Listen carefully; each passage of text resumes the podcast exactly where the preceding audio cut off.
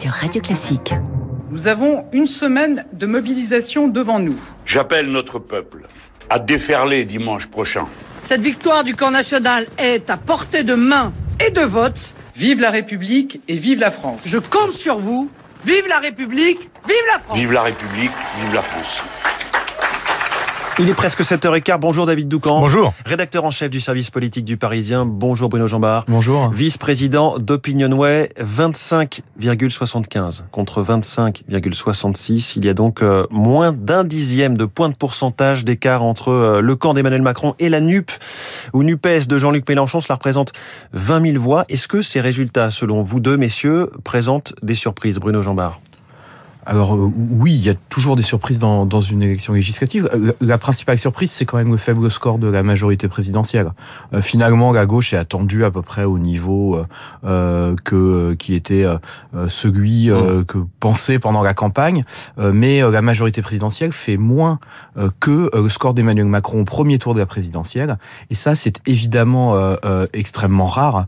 En général, il y a une dynamique qui est créée liée à l'élection du, du président ou à sa réélection. Ça n'a pas été le cas cette fois, et, c'est quand même euh, un fait notable qui montre bien, après un certain nombre d'autres indicateurs, le manque d'élan et d'enthousiasme mmh. dans cette réélection finalement d'Emmanuel Macron. Jean-Luc Mélenchon n'a pas manqué d'ailleurs de le, souligner, hein, ce, président euh, nouvellement élu, disait-il, même si c'est plutôt euh, une reconduction. David Doucan, vous êtes surpris aussi par cette, ce score. Comment l'expliquer de la majorité présidentielle? Ce que je peux vous dire, c'est que plusieurs des, des ténors de la majorité avec qui on a pu échanger hier soir n'étaient pas surpris.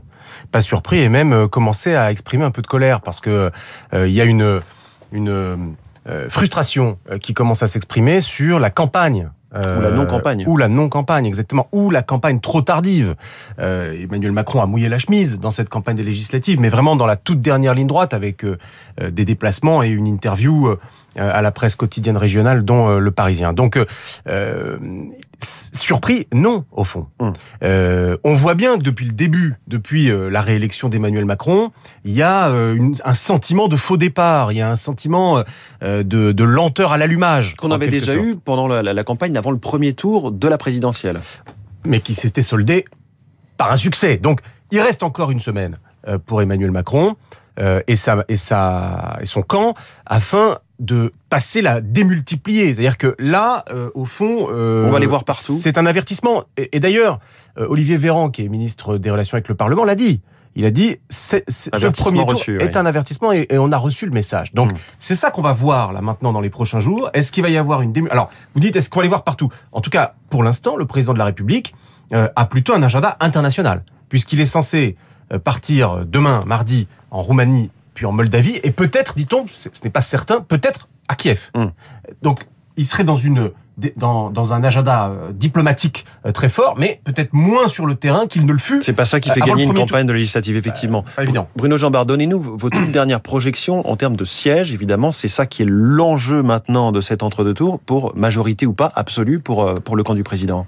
Sur la question de la majorité absolue, on est dans l'incertitude. Dans la dernière projection en siège qu'on a fait hier soir à partir des résultats du premier tour, la majorité présidentielle pourrait obtenir entre 260 et 300 sièges. Donc on mmh. voit bien que ce chiffre de 289 il est quasiment au milieu de cette le chiffre au milieu de cette fourchette, il n'y a pas de majorité absolue. Mais on verra. Oui, mais alors après, là où il faut être extrêmement prudent. C'est exactement comme la, c'est la même chose sur euh, le résultat qui est devant entre mmh. euh, euh, la majorité. Oui, à 20 000 voix près. oui, alors selon le ministère de l'Intérieur, mais vous allez voir d'autres résultats qui vont parce qu'on code les candidats différemment, qui vont peut-être donner d'autres ordres. C'est pas très important. Ils sont on recense les couleurs politiques différemment. Et donc sur la question de, du nombre de sièges, c'est un peu pareil. C'est-à-dire que vous avez quand même, notamment en outre-mer, un certain nombre d'élus qui sont élus sous des étiquettes qui ne correspondent pas aux étiquettes nationales. Et il faudra voir comment ils se rattache après. Euh, mais ce qui est certain, c'est que aujourd'hui, pour la majorité présidentielle, pour qu'elle obtienne une majorité absolue, il va lui falloir un second tour avec un bonus par rapport à ce qu'elle a fait au premier tour, et donc être capable de surperformer, notamment euh, dans un certain nombre de duels, et notamment ceux avec la gauche, qui sont euh, qui seront dimanche les plus fréquents. Dans ces duels-là, si la majorité est capable de surperformer, elle aura une majorité absolue. Si elle ne fait pas mieux qu'au premier tour, probablement elle la manquera euh, de peu de sièges, mais elle la manquera. Est-ce que Jean-Luc Mélenchon, David Decamp, s'est vu un peu trop beau hier? On sentait une forme de, gravité, une forme d'émotion dans son discours, comme si ça y est, il avait gagné quasiment euh, la bataille. Il parlait d'un président défait. Qu'en dites-vous? Est-ce qu'il s'est vu trop beau?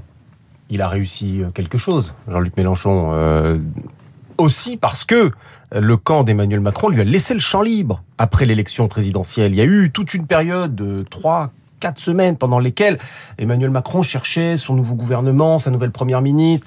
Euh, il y avait une, une forme de, de, de vide mm. euh, comme ça côté gouvernemental et euh, Jean-Luc Mélenchon a occupé le terrain en quelque sorte. Je pense que les résultats d'hier soir en sont aussi sont aussi la conséquence de ce de ce tempo, de ce de ce calendrier. Est-ce qu'il s'est vu trop beau était votre son, son pari pour Matignon, oui, 100 000 par exemple. Oui, même s'il n'y a pas forcément euh, vraiment cru un jour. Est-ce qu'il y a cru lui-même euh, Bon, euh, on ne le saura sans doute jamais, ou alors lorsqu'il écrira ses mémoires, s'il les écrit avec sincérité. Mais attendez, la gauche dans la majorité sortante, c'est 60 députés. Donc là, j'écoutais vos, vos projections. Si on a 180 députés NUP, ça fait x3. Hmm. Donc indéniablement, euh, il y a un. Mais vous qui connaissez par cœur la, vie parlementaire, la stratégie de l'union de la gauche. Hmm. Est-ce que ça sert à quelque chose d'avoir 180 députés s'ils en ont 180 Oui. Alors oui, ça sert à quelque chose. Alors d'abord, premièrement, euh, il y a un enjeu avant même de savoir s'il y a 170, 180, 200 députés NUP. C'est combien euh, pour le premier groupe d'opposition? Donc si la France insoumise, par exemple, avait 90 ou 100 députés et était le premier groupe d'opposition, bah ça a une conséquence très concrète. C'est que vous avez la présidence de la commission des finances, ce qui n'est pas un poste honorifique. C'est-à-dire que présidence de la commission des finances, vous avez le droit, par exemple, d'aller à Bercy et de demander des documents et, mmh. à Bercy, ils doivent vous les donner. Donc un vrai pouvoir. Euh, donc un vrai pouvoir. Donc ça, c'est la première chose. Ensuite, question de euh, financement aussi. Bien sûr, le financement des, partis politiques. Et puis, euh, par exemple, pour saisir le Conseil constitutionnel, pour voilà, très bien, avoir du nombre à hmm. l'Assemblée nationale. Oui, ça a des conséquences. Ça donne des moyens aussi pour faire de la politique, évidemment. Alors Bruno Jean-Marc, il y a quelque chose que je ne comprends pas depuis hier soir, c'est ce chiffre de l'abstention qui est du jamais vu pour des législatives, 53% d'abstention, 47% de participation.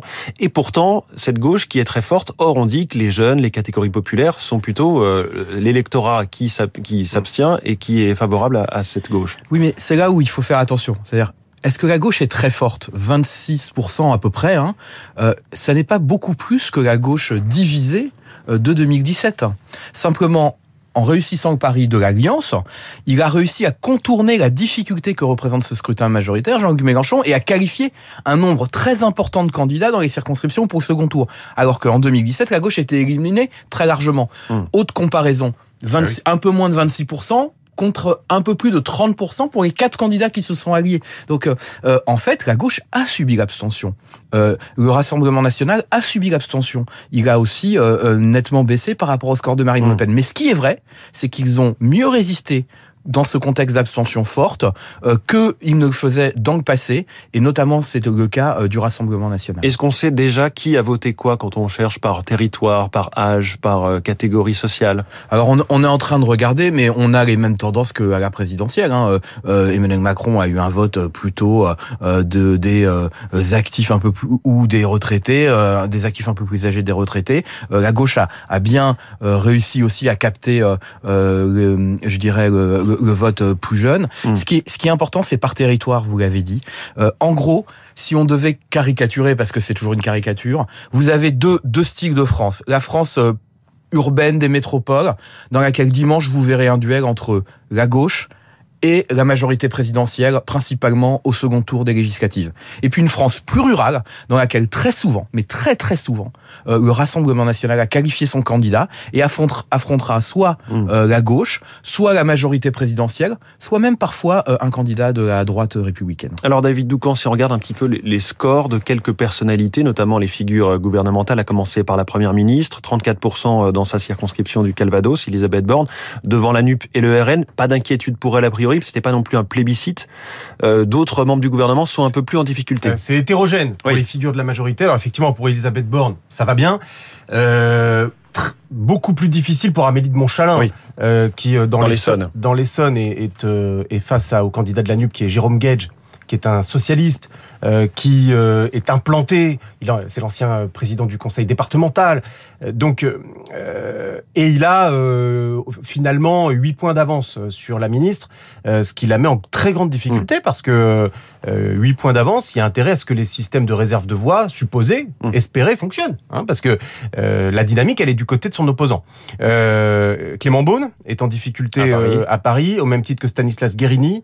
Ils ont tous les deux 6 points de retard de tête. Hein, je, dis ça de tête. Ils ont tous les deux 6 points de retard sur leur euh, opposant euh, NUP. Euh, en revanche, Damien Abad est en bonne position dans l'un. Oui, alors bah ça c'est la.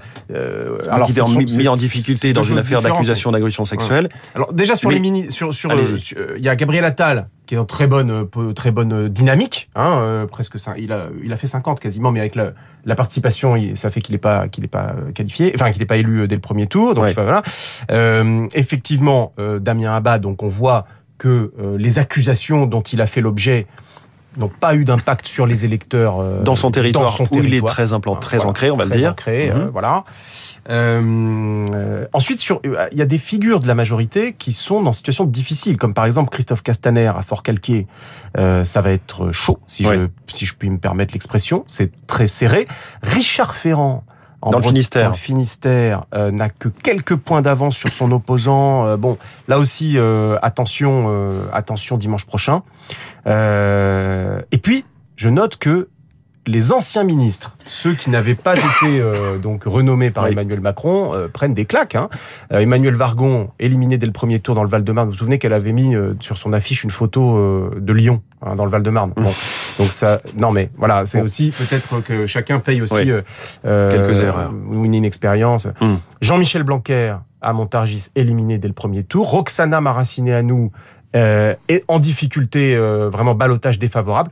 Donc voilà, ah, les, les, figures de la Macronie ont pour certaines euh, subi, je dirais, euh, les foudres d'une partie de l'électorat. Bruno Jambard, je, voudrais qu'on dise un mot du RN. 18% hier, troisième force politique certes, mais a priori, en tout cas en pourcentage, je voudrais vous dire ce qu'il en est, euh, une vraie baisse par rapport à la présidentielle. Oui, alors pour eux, c'est un résultat paradoxal. Hein. Une vraie baisse par rapport à la présidentielle. Ils ont subi l'abstention, hein, très clairement, notamment dans les catégories populaires, évidemment, euh, comme c'est toujours le cas au législatif.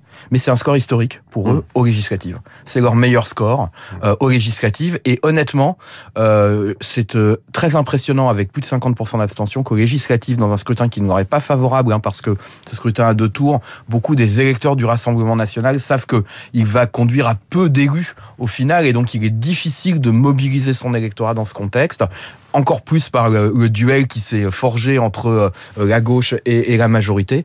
Euh, ils ont réussi à le faire et ils ont énormément de qualifiés et ils auront probablement un groupe parlementaire à l'issue euh, du scrutin, ce qui là aussi serait une première au scrutin majoritaire. Vous avez eu un groupe parlementaire en 86 avec un scrutin proportionnel. Merci beaucoup. David Doucan, rédacteur en chef du service politique du Parisien. Merci Bruno Jambard, vice-président d'Opinion et Bruno, vous restez dans les parages, vous revenez dans quelques minutes avec Renaud Blanc. Renaud Blanc qui arrive dans